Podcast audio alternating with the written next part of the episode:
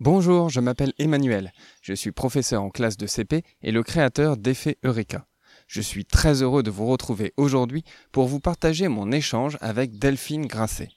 Delphine est enseignante en classe de CP depuis plus de 20 ans. Elle est également une des auteurs de la méthode Piloti. Elle a en charge actuellement une classe multiniveau de moyenne section, grande section et CP. Delphine a accepté de nous partager son expérience et sa pratique professionnelle. Je le remercie très chaleureusement. Durant notre discussion, nous nous sommes notamment concentrés sur la gestion de l'hétérogénéité dans une classe de CP. Je sais que cela a été un des points difficiles à gérer pour moi, et notre échange a été très très riche.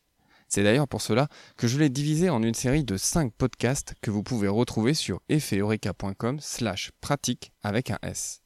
Dans ce premier épisode, Delphine nous propose une vue d'ensemble de la manière dont elle aborde l'hétérogénéité dans sa classe, et ce, dès le début de l'année. Allez, c'est parti, on rentre dans le vif du sujet. Bonjour Emmanuel. Bonjour Delphine. Tout d'abord, merci beaucoup d'accepter de partager avec nous ton expérience. Alors, que fais-tu pour bien commencer l'année? En, début de, de CP, avec mon groupe, je reprends un peu la température. Et évidemment, chaque année, puisqu'ils étaient dans une classe multiniveau, j'en ai qui savent lire. Euh, rien que sur mon groupe de CP de l'an prochain, j'aurai 10 élèves. J'en ai déjà 4 qui lisent, dont une qui lit des livres d'un niveau de CE1.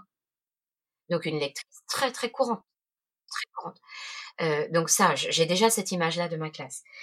Mais en fait, euh, une, donc je, je photographie euh, le nombre de correspondances graphophonologiques qu'ils connaissent en fin de grande section et en début de CP. Et là, c'est vraiment quantitatif. Je compte combien de correspondances ils, détiennent. Pour faire ça, je prends des lettres, euh, type lettre Montessori à toucher. Je leur présente en écriture cursive et je leur demande quel bruit fait la lettre. Et de la tracer, euh, puisque ce sont des lettres à toucher. J'ai un tableau, je reporte les résultats. Ensuite, je leur demande quel nom a la lettre. Et donc là, j'ai un autre tableau où je reporte la connaissance du nom des lettres. Euh, et ensuite, ça me dégage un profil dans mes élèves de CP. Et ça va m'aider à concevoir mes séances collectives de lecture. Alors, par exemple, la petite fille que j'aurai au CP l'an prochain et qui lit très couramment, eh bien, elle, par exemple, euh, sur les deux jours d'organisation du pilotis, elle ne sera avec le groupe classe que le premier jour, quand on va travailler le lexique, euh, la maison correspondance graphophonologique. Parce que même si elle sait lire très couramment, elle a peut-être du vocabulaire à consolider.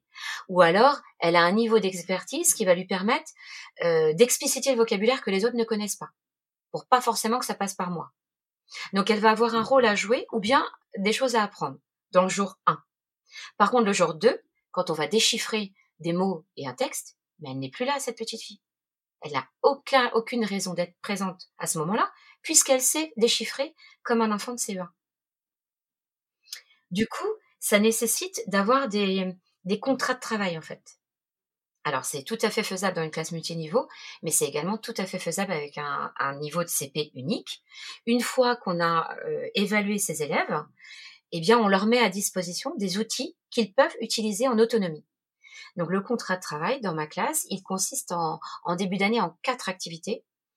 Il y a toujours une activité de lecture, toujours une activité d'écriture, une activité euh, de mathématiques, et il y en a une quatrième que je me suis empressée d'oublier, ça va revenir.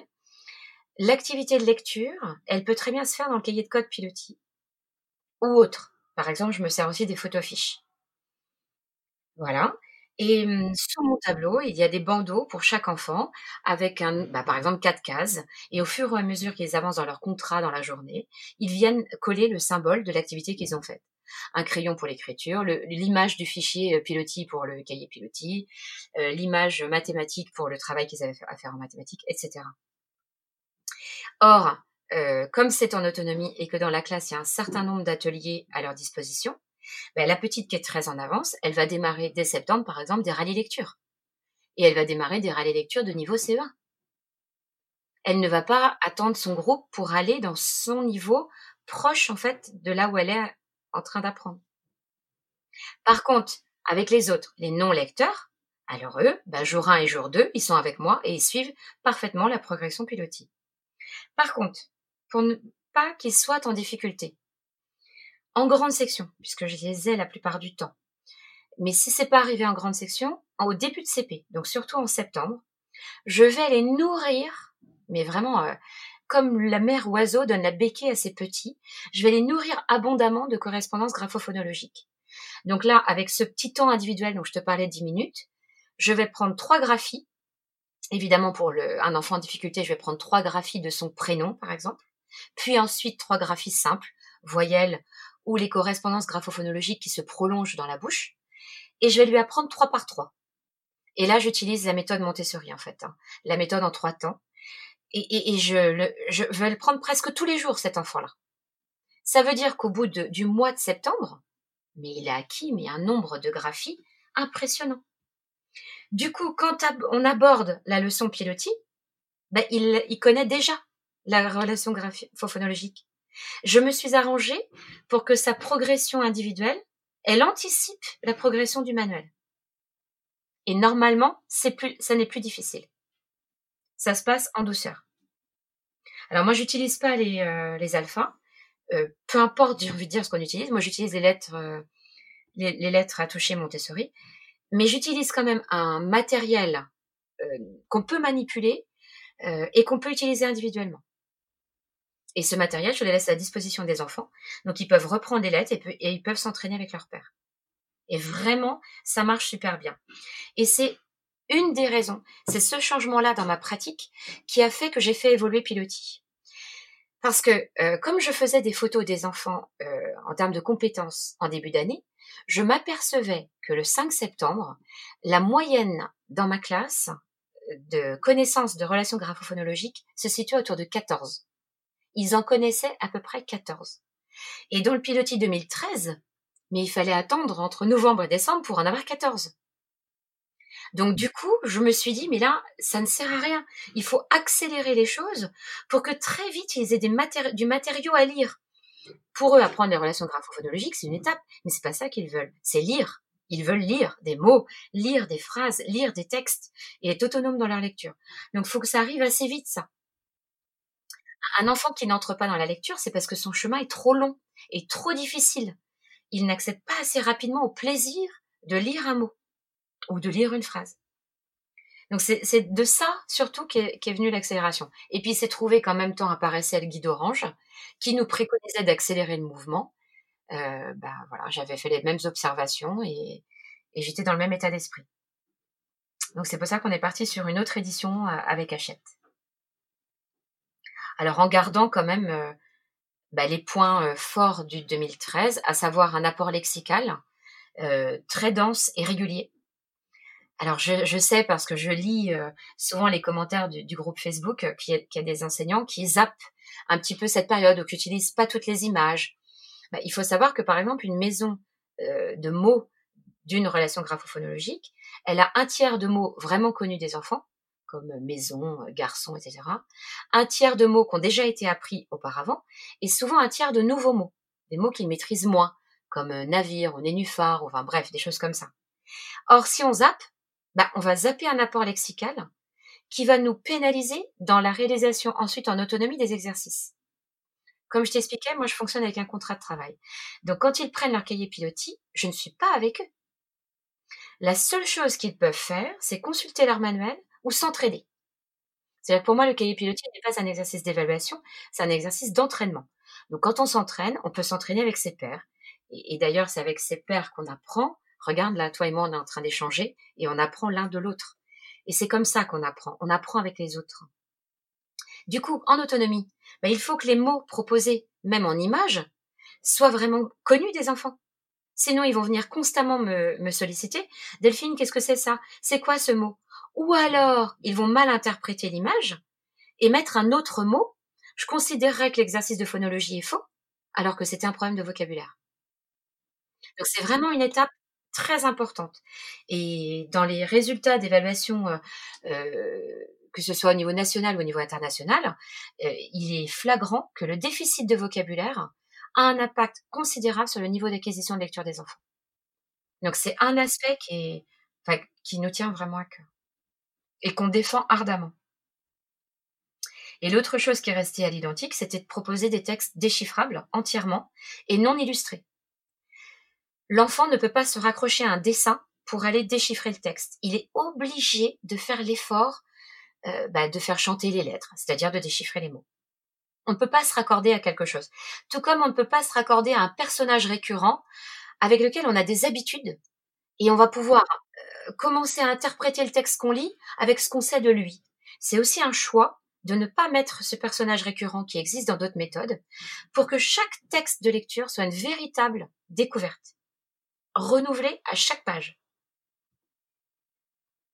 Donc ça, c'était aussi un, des choix euh, et un des principes forts.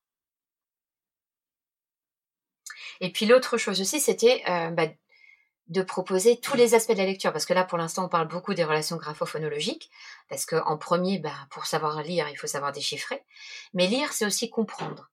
Et là aussi, on se rend compte que bah, dans les résultats d'évaluation, les mauvais lecteurs sont des mauvais compreneurs, c'est-à-dire qu'ils savent déchiffrer, mais ils ne comprennent pas ce qu'ils lisent. Donc c'est pour ça qu'il y a aussi un volet compréhension dans la méthode Piloti, alors qui est dense, qui va vraiment fouiner le fond des textes ou le fond des images pour questionner les enfants sur la compréhension et ne pas euh, se limiter uniquement à leur ressenti, leur représentation, euh, avoir toujours besoin d'avoir recours à l'image ou au texte pour justifier leur réponse.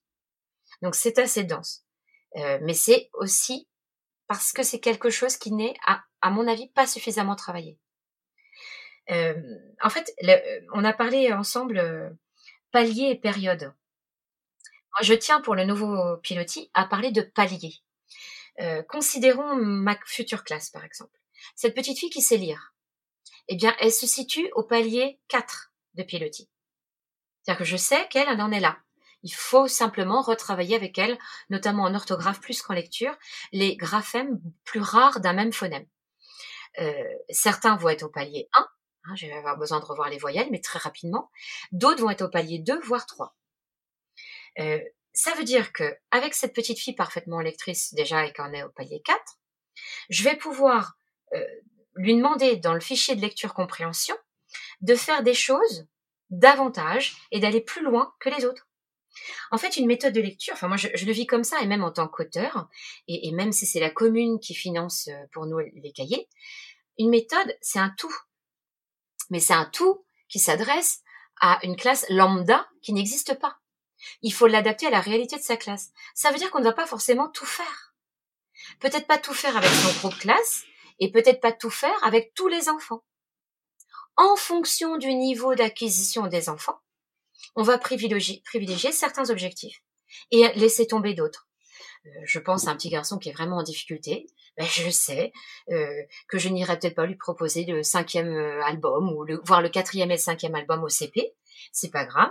La maîtresse de CE1 reprendra là où il en est, ou bien lui proposera quelque chose d'équivalent dans son CE1 si elle veut plus uniformiser ses outils. mais c'est pas grave. C'est pas grave s'il y a des choses qui ne sont pas faites dans un cahier. À partir du moment où on peut les justifier et les expliciter à l'enfant et aux parents, il n'y a rien de grave.